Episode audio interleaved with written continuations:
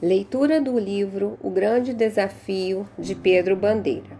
Capítulo 5 Quem vai querer namorar comigo? Que ano este? pensava Tony, procurando repassar tantos problemas que despencavam sobre o Cidinha. E justo o ano do centenário do colégio e da formatura da minha turma. A minha turma. Ainda ontem à noite, eu com mamãe dançamos Falamos do baile de formatura do fim deste ano. E eu me imaginei dançando com a Carla, a filha do seu Eugênio, que agora deve estar na cadeia, numa cela, como um criminoso qualquer. E eu estava tão feliz, comecei até perguntando por que mamãe nunca mais namorou. Por que você nunca mais namorou, mãe?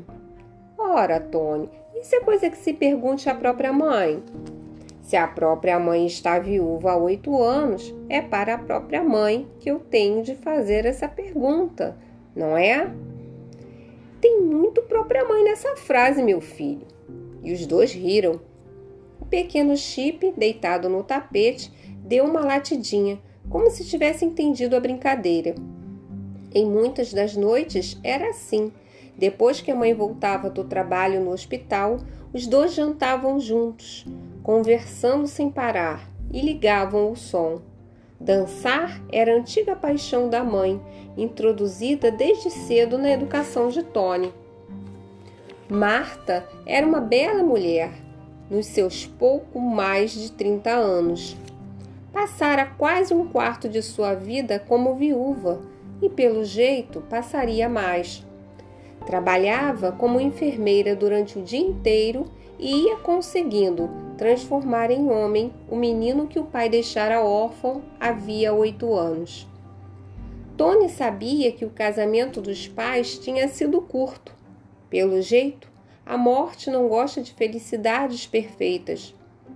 Marta parecia viver somente das recordações desse casamento, que o passar do tempo tornava cada vez mais feliz a memória teima em esquecer detalhes ruins que poderiam prejudicar a lembrança do que se gosta de recordar. E Tony era a recordação do marido de que ela mais gostava.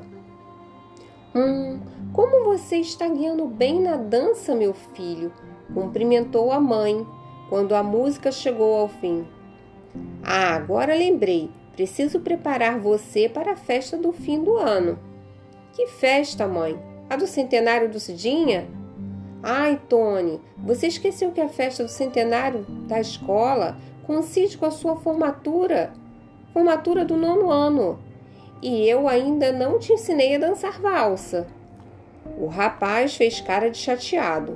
Valsa, mãe, mas que velharia! Desde pequeno, Tony tinha aprendido a gostar de música, de todo tipo de música mas depois que atingira a adolescência, seu gosto estava mais para a música popular do que para clássicos.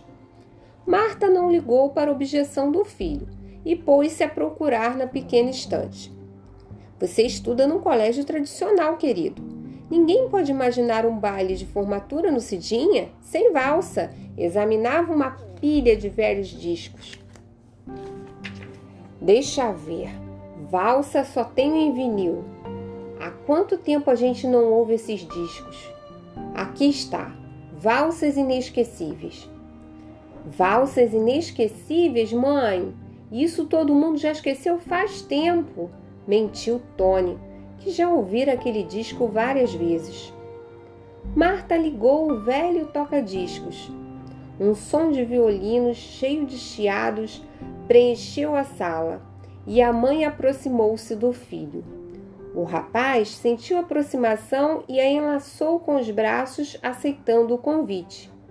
Tinha extrema facilidade para aprender novos passos e, depois de poucas voltas, já estava guiando a mãe em rodopios pela pequena sala.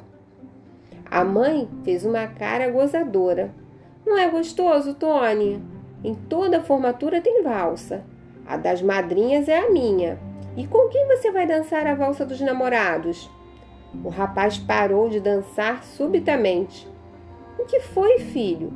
toda a alegria do momento parecia ter desaparecido, o rapaz ficou vermelho e explodiu. Eu não sou como os outros, mãe. Nunca poderei ser como os outros. Quem vai querer namorar alguém como eu? Já estava mais calmo quando a mãe saiu do quarto, depois de beijá-lo. Ela sabia como animar o filho. Repetiu que ele era igual a qualquer um, que poderia fazer o que quisesse na vida. Não frequentava a melhor escola da cidade e sempre se saindo muito bem, embora fosse o único aluno especial que já tinha estudado no Colégio Cidinha Moura. E em todos aqueles 100 anos, não tinha sido desde pequeno um dos primeiros a dominar a informática, enquanto a maioria de seus colegas ainda estava só nos videogames? Não dançava melhor do que qualquer um, não nadava tão bem quanto qualquer outro. O cãozinho Chip, seu guia e sua companhia peluda, dormia quietinho, ao pé da cama, no lugar de todas as noites e ao lado do tênis do garoto. Tony começou a sentir o sono chegar, acariciando a idealização da menina que ele acompanhava havia anos no colégio, sem nunca ter encontrado coragem para abordá-la. Daquela menina, a filha do seu Eugênio, o contador da escola.